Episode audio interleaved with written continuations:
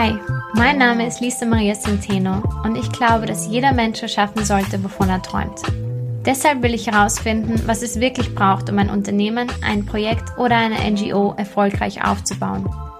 Auf meiner Reise spreche ich mit inspirierenden Menschen und teile meine eigene Erfahrung hier in diesem Podcast. Schön, dass du da bist.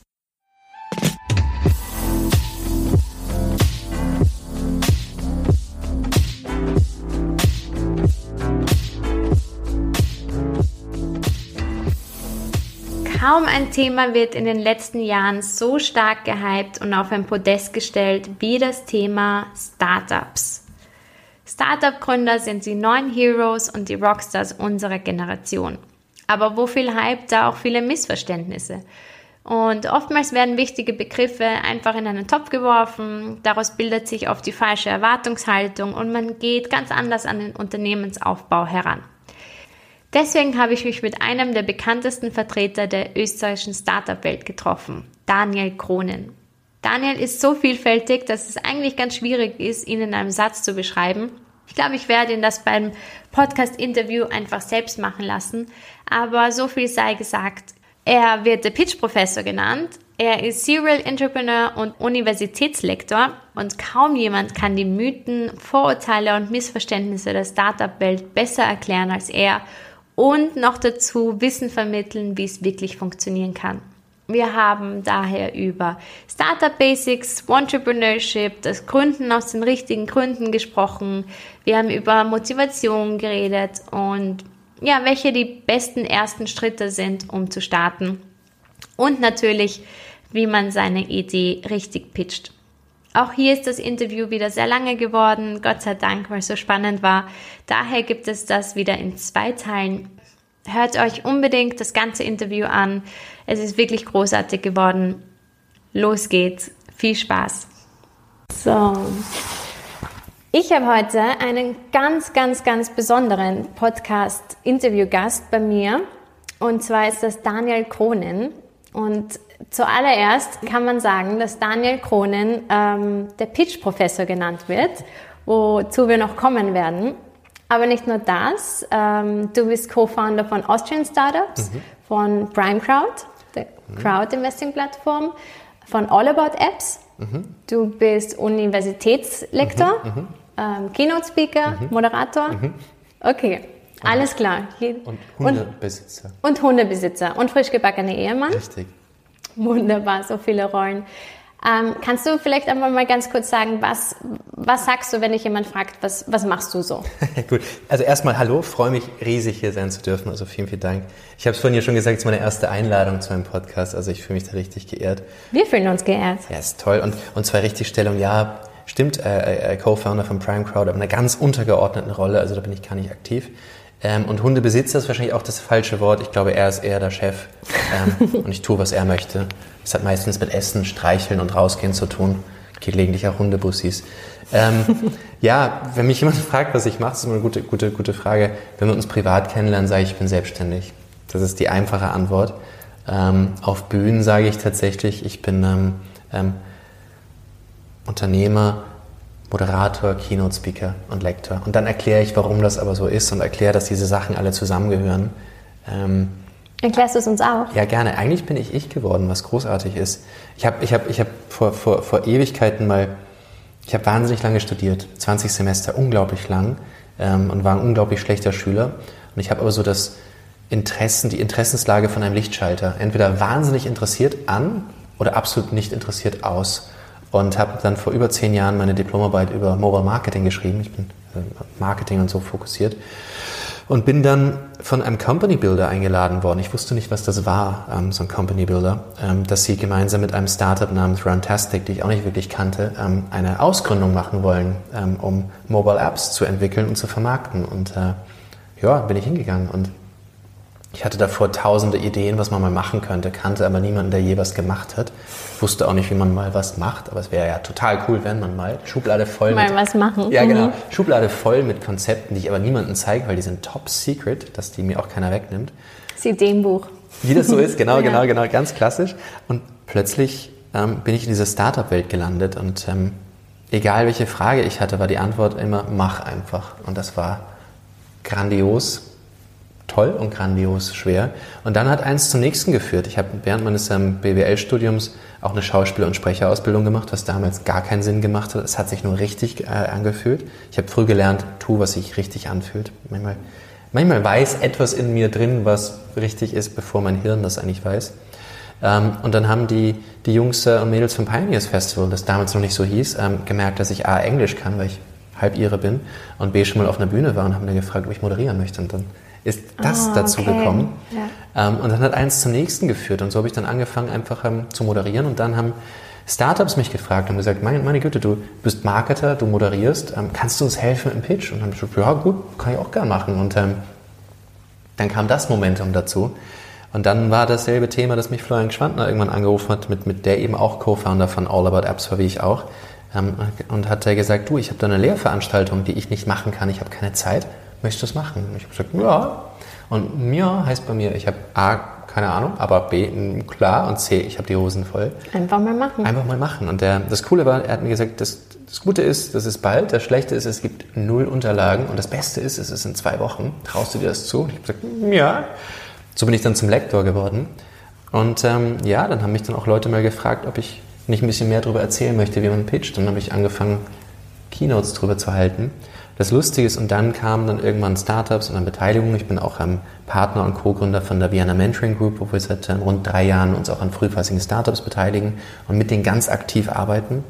Mit immer mal wieder denen, die man auf Unis sieht und die richtig spannend sind, wo man sagt, die bräuchten auch noch mal ein bisschen Zeit und die sind noch nicht so, dass man da jetzt Geld reinsteckt, sondern man muss einfach mit denen arbeiten und auch, um so einen kleinen Deep Dive zu haben, auch ein bisschen auch denen hilft, sich auf das zu fokussieren, worauf es ankommt. Nicht, um, nicht Bewertung, nicht Invest, sondern wirklich ein echtes Unternehmen zu bauen.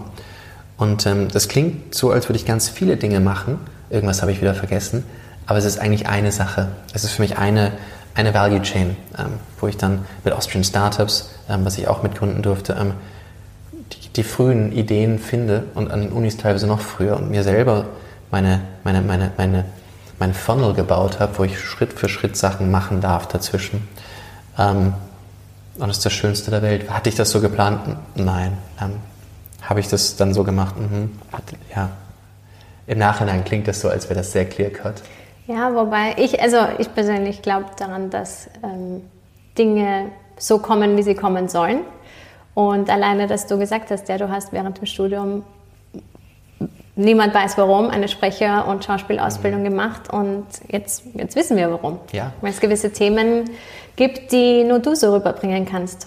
Das weiß ich nicht, aber vielen, vielen Dank. Aber das, das Lustige bei Markus ähm, Raunig, äh, der ja bei Austrian Startups der CEO ist, mit dem ich gemeinsam auch unseren, unseren Podcast, die, die Morning Moonshots habe, hat vor zwei, drei Wochen mir mal von dem Konzept des optimalen Intelligenzgrades erzählt. Das hat mir richtig gut gefallen. Er hat gesagt, ähm, man muss klug genug sein, um Ideen zu haben aber dumm genug sein, um sie zu machen. Und das hat mir wahnsinnig gefallen, weil es stimmt. Ähm, ähm, es ist manchmal sehr schwierig, Sachen zu machen. Man muss dumm genug sein, Sachen zu machen, mhm. weil es gibt tausend Gründe, die faktisch gegen etwas sprechen. Man muss blöd genug sein, es zu tun. Ähm, und ich habe viele Dinge getan. Im Nachhinein habe ich mir gedacht, holy shit. Ja. Ähm, ja. Und ähm, ich glaube, man muss auch einfach, ähm, man muss halt den Sprung tätigen. ich glaube aber auch, man muss ähm, immer, glaube ich, auch mutig genug sein, Sachen zu machen, die einem Angst machen. Und das ist, ähm, das ist gut. Wenn es richtig Angst macht, dann ist es wahrscheinlich das richtige Zeichen, dass es gut ist. Ja. Äh, und man kennt auch diesen Flow-Zustand. Wenn du in einer Sache bist, die einfach richtig ist, dann fließt es nur so, ohne, ohne dass du wirklich viel intervenieren musst. Und das klingt so bei deinem Leben einfach so als wäre das so ein einziger Flow-Zustand, dass du dich wirklich in der richtigen Nische befasst und dann kommt die Gelegenheit zum Lektor, ähm, als Universitätslektor zu arbeiten und dann kommt die Gelegenheit als Keynote-Speaker zu arbeiten und ja und nein. Ähm, ja, ja, im Big Picture. Ähm, retrospektiv waren sehr, sehr oft Situationen, wo man mit dem Rücken an der Wand ist mhm. und man kann nichts anderes als in Anführungszeichen sterben oder angreifen. Und ich finde halt, ja, Sterben ist eine böse mhm. Option, mhm. also greift man an. Ähm, und weil man auch nichts mehr zu verlieren hat, mhm. kämpft man in Anführungszeichen mit dem Mut der Verzweiflung, ähm, weil man ja an etwas glaubt. und weil man sich zu etwas committed hat, wo es, es gibt dann auch mhm. manchmal kein Zurück. Und ich habe mehrfach in meiner, in Anführungszeichen, Karriere-Situation gehabt, ich weiß, ich habe ja die, die zwei, Minuten, äh, zwei Minuten, zwei Millionen ähm, ähm, mitgestalten dürfen, auch in der ersten Staffel moderiert. Und dann bin ich von dort von Bord gegangen, weil es ja eine Reihe von Gründen gab, die dann nicht mehr dafür gesprochen haben, mhm. aus meiner Perspektive. Und ich weiß, ich habe dann angefangen, mich auf diese Speaker-Themen zu fokussieren und auf Austrian Startups. Und Austrian Startups ist Non-Profit. Ich habe da noch nie einen Cent verdient, ist auch okay. Es muss auch so sein. Ähm, und ich weiß, ich glaube, ich hatte eine Runway von, ich glaube, drei Monaten von, von Geld, um irgendwie dieses Speaker-Ding in Gang zu kriegen. Für Leute, die jetzt nicht so basiert sind in der Startup-Welt, was heißt ja. Runway? Das heißt, ich hatte im Prinzip noch Reserven für drei Monate, äh, finanzielle okay. Reserven. Mhm. Und ähm, es war mir aber damals bewusst, dass das, was ich tun will, ähm, ich will das machen. Und ich weiß noch, wie ich von zwei Minuten zwei Millionen rausgegangen bin und das nicht mehr machen wollte und mir dann jemand erzählte, wir finden dich richtig gut, hier ist eine Agentur, komm zu uns, war in Deutschland und mhm. komm nächste Woche. Und ich mhm. dachte, geil, machen wir das. War in Köln. Und ich habe dann einen Flug gebucht, der sehr teuer war, mhm. ähm, weit über 500 Euro gekostet, glaube ich, morgens hin, abends zurück, bla. Und ich habe mir gedacht, geil, da, da, gehst du jetzt hin, unterschreibst das und die ballern dich durch die Decke und habe mhm. schon Pläne gemacht. Nichts absolut nichts. Und ähm, dann schrumpfte diese Runway nochmal ein bisschen dramatischer. Und ähm, es blieb mir nichts anderes übrig, in Anführungszeichen, als einfach noch härter zu arbeiten. Nur, das meinte ich vorhin mit dem dumm genug sein, dass ich zum Zeitpunkt, wo ich drei Monate habe, mich auf A, auf ein Non-Profit fokussiere mhm. Und B, auf dieses ja. riskante Thema. Ähm, das war gar nicht so straightforward. Also der Flow kam, mhm. aber einfach nur, weil er kommen mhm. musste. Mhm. Ähm, würde ich es anders machen? Nein. Ähm, war ich mir bewusst damals, was ich gemacht habe? Weiß ich auch nicht.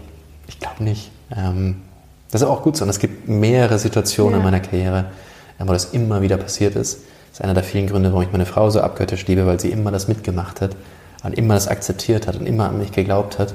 Ähm, weil man ist sich ja manchmal auch gar nicht so bewusst, wenn man in so einer Partnerschaft ist, welches Risiko man auch für die anderen eingeht. Es ist ja, ähm, nicht einfach, wenn der Partner dann so eine, so eine komische Karriere anstrebt, wo dann sehr viele Unsicherheitsfaktoren sind. Ähm, ja, es gibt dann da immer wieder Situationen, die aufkommen. Dann macht man wieder das nächste und dann committet man wieder und riskiert wieder. Ähm, das macht man aber auch, glaube ich, nur, wenn man wirklich an das glaubt, was man tut. Und ähm, ja. Was ich vielleicht noch gar nicht gesagt habe, ich glaube halt fundamental an Entrepreneurship. Ich glaube fundamental daran, dass es ein, ein, ein, ein Skillset ist, eine Methodiken, die Menschen unendlich viel ermöglichen. Und mich nervt es bis heute brutalst, dass viele dieser Werkzeuge erst viel zu spät Leuten zugänglich gemacht werden und auch sehr selten Leuten, die nicht so privilegiert sind. Und das sind Dinge, die mich brutal nerven. Das ist einer der Gründe, warum du auch hier bist. Ähm, und das ist auch einer der Gründe, warum es diesen Podcast überhaupt gibt und warum es Business Basics eigentlich auch gibt, weil ähm, ich habe das irgendwie aus beiden Welten so ein bisschen mitbekommen. Ich habe 2015 ja ein eigenes Startup aufgebaut oder ein, ein Jahr lang versucht aufzubauen und ähm, habe dadurch Methodiken und Tools aus der Startup-Branche einfach oder aus Startups einfach kennengelernt. Eric Ries, Lean Startup zum Beispiel, ganz mhm. klassisch. Ähm, Business Model Canvas, mhm. ganz klassisch. Und das sind Dinge, die ich dann erfahren habe, als wir die Agentur hatten und wir mit diversen Unternehmen zusammengearbeitet haben, ähm, die kein Mensch anwendet, die kein Mensch ähm, kennt Stimmt. in der normalen Corporate-Welt. Und ähm, genau, und das war eben auch der Sinn von Business Basics, dann diese Dinge auch zu vereinen, vor allem gerade am Anfang. Es ist ja egal, ob du ein hochskalierbares Startup hast oder nicht, diese Methoden kannst du so oder so verwenden. Bauen, messen, lernen kannst du immer verwenden. Mhm.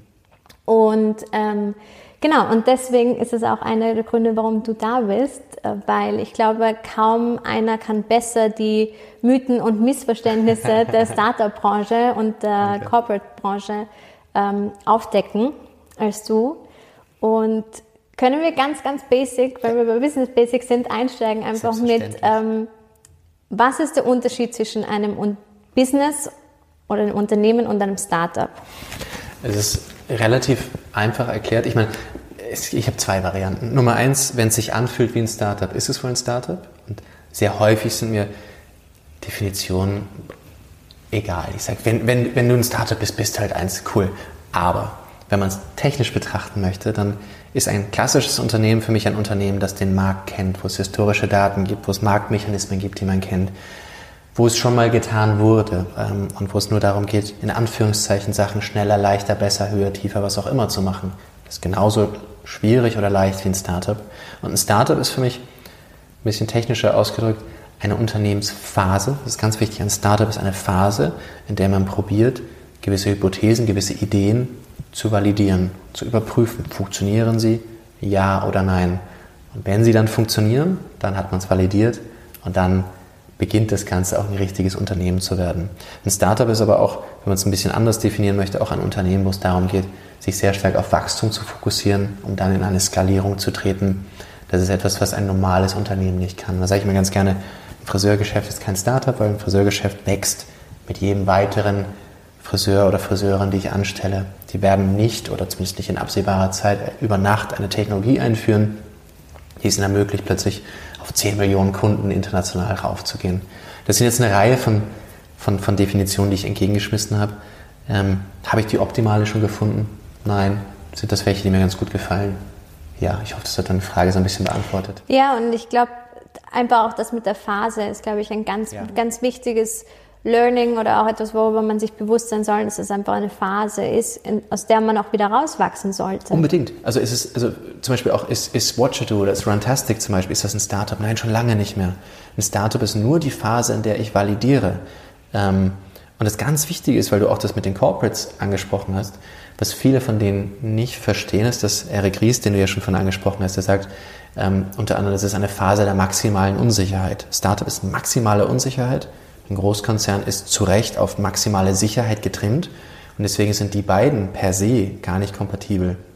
Da muss man etwas anderes schaffen, mhm. wo äh, jemand, der Sicherheit benötigt, mit Unsicherheit arbeiten kann. Das ist aber so. Und das Ziel von einem Startup ist eben zu begreifen, wie es funktioniert. Und dann sagt man, jetzt weiß ich, wie es geht und jetzt skaliere ich und jetzt bringe ich Leute mhm. rein. Was immer dann Spannendes ist, was passiert, dann fängt man an, andere Leute anzustellen, andere, andere Kulturen reinzulassen. Ich meine jetzt nicht Nationalitäten, sondern Personen mit anderen Mindsets und ähm, dann sieht man, wie so ein Startup sich immer mehr entwickelt und irgendwann sieht man sehr häufig, wie die Gründerinnen und Gründer dann plötzlich andere Personen reinholen, die dann nach drei, vier, fünf, sechs, sieben Jahren Geschäftsführung übernehmen, weil die Art, wie man das führt, dann auch gar nicht mehr so, so ist wie ein Startup, weil man andere äh, äh, Schritte setzen muss, ist hochgradig spannend.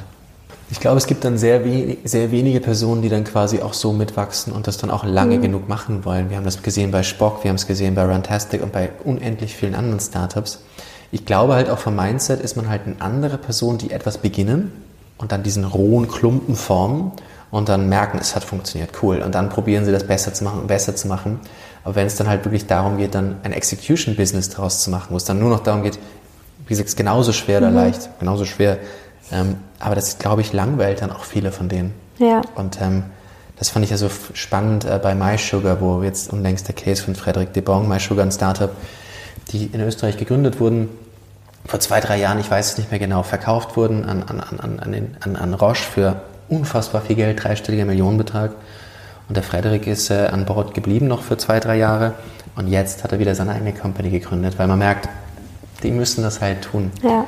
Ähm, und ähm, ich glaube, da geht es dann irgendwann um Themen, die die Leute auch gar nicht mehr so interessieren. Ja, und das, das auch nicht kann können. ich mir gut vorstellen. Ähm, mhm. Das ist wie man in den Dschungel geht mit einer Machete, da gibt es die einen, die blöd genug sind, in den Dschungel zu gehen und sagen, ich glaube, da hinten ist ein Ausgang. Das sind wahrscheinlich nicht die Leute, die großartig Straßen bauen können, mhm.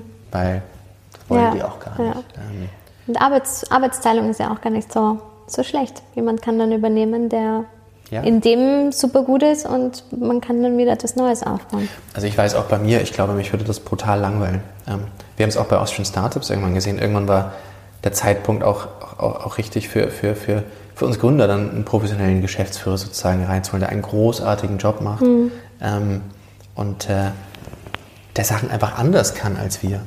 Ja. Und ähm, der aber auch eine großartige Gründerpersönlichkeit ist. Aber man merkt dann einfach, wie, verschiedene Phasen, verschiedene Leute an, an anlocken mit verschiedenen Fähigkeiten. Ähm ja, wunderbar. Was, was glaubst du, braucht diese Gründerpersönlichkeit? Was macht das aus? Also ich glaube, das Wichtige ist, für mich ist immer die Frage, warum tust du das? Und für mich ist es extrem wichtig, dass jemand für sein Thema brennt. Dass jemand wirklich fundamental dafür brennt. Das klingt jetzt mal abgedroschen. Das heißt für mich aber, Personen, die aus Opportunismus gründen, ja, da gibt es auch Beispiele, warum es funktioniert. Aber ich glaube, im Regelfall brauchst du jemanden, die all die Probleme, Schmerzen, Ängste, Unsicherheiten, die kommen werden, akzeptieren, weil sie es tun müssen. Und das, glaube ich, braucht es. Jemanden, die wirklich blöd genug sind, es zu tun. Zeitgleich, glaube ich, braucht es Personen, die akzeptieren müssen, ähm, dass sie lernen müssen. Das ist, äh, wie soll ich sagen, das eine ist eine Idee zu haben, ist was anderes, als es zu machen. Ähm, und ich glaube, man muss begeisterungsfähig sein und man muss begeistern können. Ähm, ich glaube, alle anderen Skillsets kann man sich dann auch irgendwie dazu holen. Ähm, ich glaube aber, ich finde es immer so faszinierend mit, einer, mit Gründerpersönlichkeiten.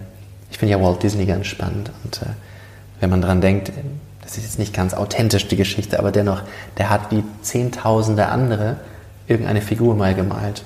Cool, das können wir alle. Aber dass er von dieser ersten auf diesem ersten Taschentuch, auf dem die erste Maus gemalt wurde, das dann nimmt und sie anderen zeigt und anderen von seiner Vision erzählt und jedes Mal neu, aber das Ganze wieder baut und baut und macht und tut und mitreißt. Das ist schon richtig beeindruckend. Das heißt, man muss auch die Möglichkeit haben, eine Vision aufzubauen und sie, und sie zu kommunizieren und ähm, Schritt für Schritt mitlernen zu wollen. Ja. ja.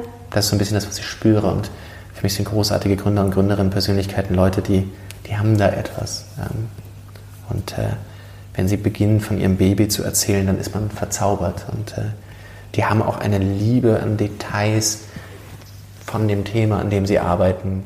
Ich finde, das spürt man aber auch sofort. Und Absolut.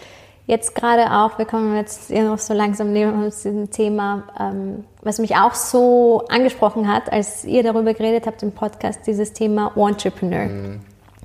Ähm, und ich habe das ja auch selber gemacht und auch in dem Bereich, wo ich gerade tätig bin, gibt es gerade Epidemie klingt negativ, aber irgendwo ist es auch etwas, etwas äh, Akkurates, das passt eigentlich. Ähm, eine Fülle an Coaches, an mhm. Soulpreneuren, Singlepreneur, glaube mhm. ich, ist ein Ausdruck. Ähm, und dann Entrepreneur natürlich. Also ganz viele Formen oder Menschen, die sich gerne mal als Unternehmer ähm, ausprobieren wollen. Kannst du uns da ein bisschen, was sind deine Meinungen dazu? Ja, ich meine, natürlich gibt es einen riesigen Hype und einen Hype muss man sich erstmal verdienen und das ist was Gutes. So. Ähm, ich merke aber, wie man zunehmend, ich habe so ein Stimmungsbarometer. Austrian Startups hat äh, jeden Monat den sogenannten Stammtisch. Da kann jeder kommen, das ist in Wien, jeden dritten Dienstag im Monat. Und wir haben, ich müsste lügen, den 78. glaube ich unlängst veranstaltet. Irgendwie so, also wahnsinnig viele, und das seit Jahren. Und am Anfang hatten wir unglaublich viele Leute, die eben, wie eben beschrieben, etwas haben, aber quasi noch die wirtschaftliche Umsetzung gesucht haben. Und jetzt merke ich, wie, wie ich sehr oft auf Leute treffe, die einmal kommen und dann auch nicht wieder zurückkommen, die irgendeine Schnapsidee haben, ähm, aber auch nicht die Fähigkeit und auch nicht den Willen, das wirklich umzusetzen und vor allen Dingen aber nicht an die Idee per se glauben und das Problem, das sie lösen wollen, sondern sie wollen etwas machen, weil sie eigentlich nur Geld wollen. Und sie wollen den Lifestyle und sie wollen alles, was dazugehört. Und was die, diese Leute aber nicht sehen, ist das, warum wir tun, was wir tun. Und ähm, das ist sehr schade. Das ist übrigens meine Lieblingsfrage. Warum tust du, was du tust? Und ähm, warum kannst du das? Mal, wenn, ich, wenn mich Leute ansprechen, habe ich etwas, das habe ich jetzt meinen Zero-Pitch genannt mittlerweile. Das sind drei Fragen, die ich immer jedem stelle. Und die erste Frage ist, was tust denn du? Und wenn die es mir schaffen, in einem simplen Satz das so zu erklären, dass ich kapiere, bin ich glücklich. Zweite Frage ist, warum kannst du das? Das ist eine sehr triviale Frage. Und die dritte ist, was brauchst du denn? Ähm, je nachdem, wie die Leute es beantworten, dann merkt man das manchmal. Gott, ich aber bin froh, dass du mir das gerade nicht stellst. Man hat mich schon nervös gemacht. ist aber gut, Spät, oder? Heute geht es um dich. okay. ähm, aber das Lustige ist für mich, ähm, die, die diesen Lifestyle wollen, die sehen nicht, warum es diesen Lifestyle gibt. Coworking Spaces zum Beispiel, ist das cool? Nein, ein Coworking Space ist eine günstige Möglichkeit, an einem Mittwoch ein Büro anzumieten, wo man an einem Freitag wieder raus kann, wenn es nicht funktioniert. Wir sind nicht da, weil wir das cool finden. Die, die glauben, es sieht cool aus, mach. Ähm, und all diese ganzen Zahlen, die die Leute sehen über Startups, die verstehen auch nicht den Kontext. Die hören, jemand hat 5 Millionen Euro Investment bekommen Und sie glauben, das ist 5 Millionen, die man dann hat und nicht, dass das bedeutet, ja gut, aber ich habe 100 Angestellte und ich habe ein Hardware-Produkt und das heißt, ich habe, was weiß ich, fünf Monate Zeit für dieses Geld. Ähm, das ist schade. Die Leute merken aber sehr schnell, dass sie dann auch irgendwo im falschen Bereich sind. Und ähm, ja, Coaches, ja, natürlich bin ich auch ein Pitch-Coach, wenn man so will. Ähm, Fun Fact ist bei mir allerdings, ich habe äh, meines Erachtens noch nie am Startup Geld verrechnet. Ich mache das gerne mit Corporates und ich mache das gerne für Universitäten und wo auch immer. Aber ich habe keine Lust, einzelnen Startups da, da, da Geld äh, abzunehmen, weil das ist, das ist der falsche Ansatz. Ja. Ähm, ja, die ganzen YouTube-Chucker, ich mache dich mal über Nacht reich Typen, das ist sowieso Bullshit. Ich glaube, Geld ist ein unglaublich schlechter Motivator. Aber kannst du, weißt du, woher das kommt? Oder also, es kommt mir so vor, als würden diese Trends so auf einmal losgelöst werden. Ja, ich meine, es ist, es ist ja ein schöner Schein, den man sieht. Und ich glaube, so die Startup-CEOs sind die Rockstars der 90er. Ich bin, ein, ich bin, ein, mhm. ich bin Baujahr 81. Ich habe äh, Anfang der 90er Slash und Axel von Guns N' Roses gesehen. Da möchte ja jeder mal wie, wie die sein, glaube ich. Aber hat man dann Lust, jeden Tag zehn Stunden auf der Gitarre zu spielen? Nein, nein, nein. Man möchte eigentlich nur dort stehen und, und, und bewundert werden. Da merkt man, was das heißt und denkt sich, oh Gott, nein. Und ich glaube, dieser Startup-CEO ist einfach so gehypt worden und so ikonenhaft gehypt worden, dass die Leute das wollen. Die wollen die Anerkennung und sie wollen das vermeintlich schnelle Geld. Und die verstehen aber nicht, wie riskant es ist. Und manchmal nehme ich ganz gern die Analogie von Motorsport und äh, ich, ich, liebe Motorsport. Und ähm, in der Formel 1 sind 20 Fahrer. Und von diesen 20 Fahrern sind, glaube ich, drei oder vier siegfähig. Und von denen wird einer Weltmeister. Aber es gibt weltweit Hunderttausende, die Go-Kart fahren. Und jeder von denen glaubt daran, dass sie es werden wollen. Weil man hört ja nur die Geschichten von denen, die Formel 1 fahren. Mhm. Und äh, das Spannende ist, es gibt dann die, die, glaube ich, richtig gut werden. Das sind dann die, die nachts, äh, nicht nachts, aber im Regen bei kaltem Wetter fahren, weil sie einfach nur fahren ja. wollen. Und die, es gibt nichts anderes, was sie tun wollen. Und es gibt erfolgreiche Formel-1-Fahrer, die in der Winterzeit, die gehen Go-Kart fahren. Die, die, das ist das, was sie tun. Das, was sie wollen. Die werden erfolgreich. Die, die mit Motorsport beginnen, weil sie irgendwo in Monte Carlo mhm. eine Yacht haben wollen, die, die, die fahren zweimal und kommen nie mhm. wieder. Das ist die völlig falsche Motivation. Und das sehen wir auch bei den Startup-Leuten. Warum willst du es? Mhm. Und ähm, wenn die Antwort ist, weil es gibt da etwas, was mich brutal nervt. Ich habe überall nach, danach gesucht, ich habe nichts im Markt gefunden und ich kann da das nicht mehr aushalten. Deswegen habe ich selber was gebastelt und bla bla bla. Und ich glaube so sehr dran, schaust dir an. Geil. Ja. Ähm, weißt du, was für mich so eine ausschlaggebende Frage ist?